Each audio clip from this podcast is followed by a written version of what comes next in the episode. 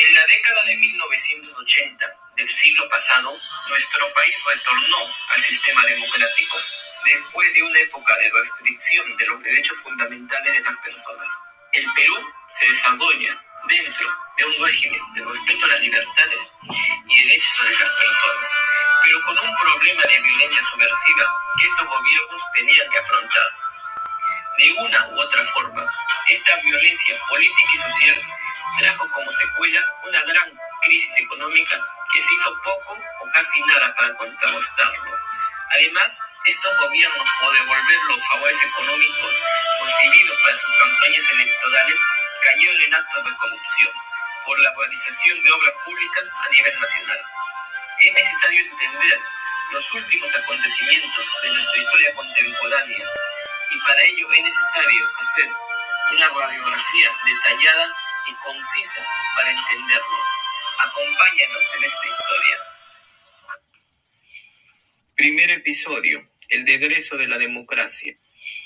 En 1980, después de 12 años de dictadura militar, el general Francisco Morales Bermúdez decreta elecciones democráticas, donde sale elegido por segunda vez Fernando Belaúnde Terry, por el partido Acción Popular, quien en 1968, a las 5 de la mañana, un 3 de octubre de 1968, fue sacado en pijamas por los tanques que redundaban en Palacio, por un Juan Velasco Alvarado.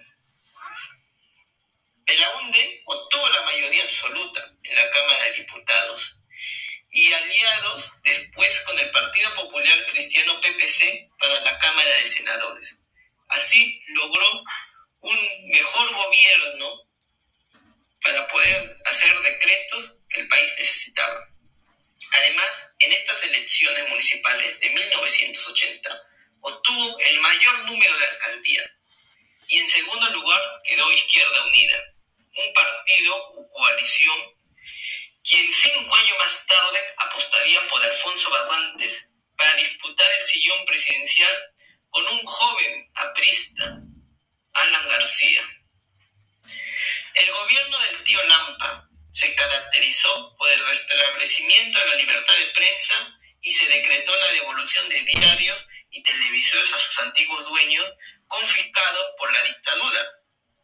El asesinato de siete periodistas en Uchudacay, por el cual se decretó el estado de emergencia en las provincias de Ayacucho y Huancavelica, y a nivel nacional se establecieron las rondas campesinas como medio de defensa ante terrorismo, como zona de origen en Cajamarca. Además, se emprendió el poblamiento acelerado de los valles de la selva alta, destacando el de Alto Mayo y el de Guayaga Central, San Martín, en los valles de Pichi y Palcazú, en la selva central Pasco. Estos valles quedaron interconectados con Lima gracias a la su obra La Marginal de la Selva. En enero de 1981 casi se genera una nueva guerra con el Ecuador al infiltrarse el ejército de ese país en territorio peruano.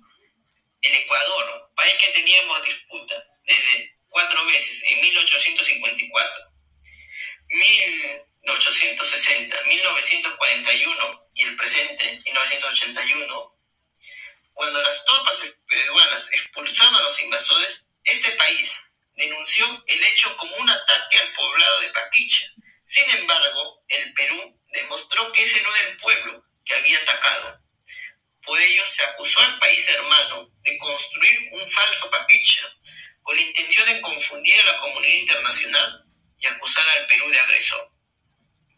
El gobierno de Belaunde también se caracterizó por tres crisis el fenómeno del niño en 1980, fenómeno natural que originó sequías en el sur e inundaciones en el norte que afectaron la agricultura y el mercado de alimentos. La crisis económica que trajo como secuela la caída de los precios de las exportaciones y el incremento de la deuda externa, que se volvió prácticamente impagable. Esta situación deterioró la economía nacional y se manifestó en inflación, baja desempleo y subempleo. Las medidas del gobierno no solucionaron la crisis. Un dólar llegó a costar 12 mil soles y para contrarrestar la devaluación del sol de oro, moneda utilizada en aquella época, se cambió por una nueva moneda, el INTE. Y al terminar su gobierno, un INTE equivalía a mil soles y un dólar equivalía a 13 intis. La violencia política. En 1980, el movimiento terrorista Sendero Luminoso, Partido Peruano, Sendero Luminoso, inició sus acciones. Este grupo subversivo, liderado por Abimael Guzmán, de inspiración maoísta, empezó una escalada de violencia y terror que fue respondida por las fuerzas de orden, con una estrategia represiva muy dura. La población civil en especial los campesinos, quedaron en medio de una violencia política sangrienta. Igualmente, el movimiento revolucionario Tupac Amaru, liderado por Víctor Polay Campos, desarrolló su accionar mediante actos destructivos y asesinatos selectivos, como autoridades gubernamentales en las zonas de la serranía peruana, especialmente alcaldes de oposición como apristas.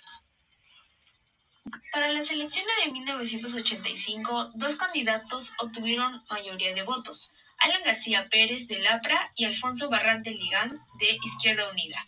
Ante esta situación, se debió ir a una segunda vuelta electoral, pero el candidato Barrantes desistió de participar, por lo que Alan García fue designado ganador.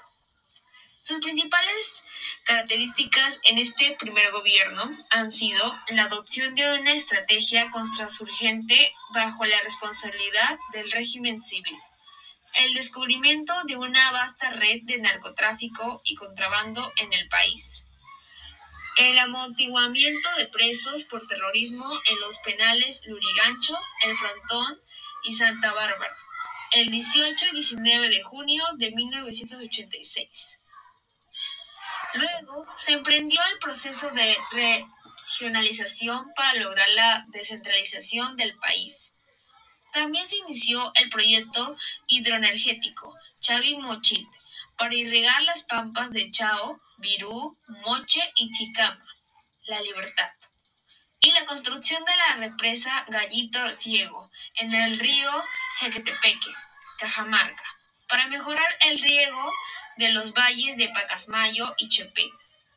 Y por último, se concluyó la construcción del Centro de Investigación Nuclear Oscar Miró Quesada en Lima. También García propuso una política estadística, promoviendo la inversión de los capitales peruanos en el país y dio un mayor protagonismo al Estado en la economía. Asimismo, protegió la industria nacional a través de la de las tasas de importación. García declaró que solo utilizaría el 10% del PBI para pagar la deuda externa, lo que significó el rechazo de la comunidad financiera internacional y el aislamiento económico del país. Finalmente su gobierno se vio obligado hacia el término de su mandato a reiniciar los pagos en condiciones mucho más onerosas. En 1987, García decretó la estatización de la banca y financieras. Con esto se proponía tomar el crédito del que gozaba una minoría del país y entregarlo al pequeño empresariado. Los banqueros y empresarios, así como la clase media empobrecida, rechazaron este intento los propietarios de bancos forman el movimiento Libertad, que luego, unidos a Acción Popular y Partido Popular Cristiano, formaron el Fredemón, liderado por Mario Vargas Llosa. Hacia 1989, el Perú atravesaba la peor crisis económica de su historia. Además, la corrupción política ocasionada por militantes apristas, así como la violencia política que dejaron al gobierno muy debilitado.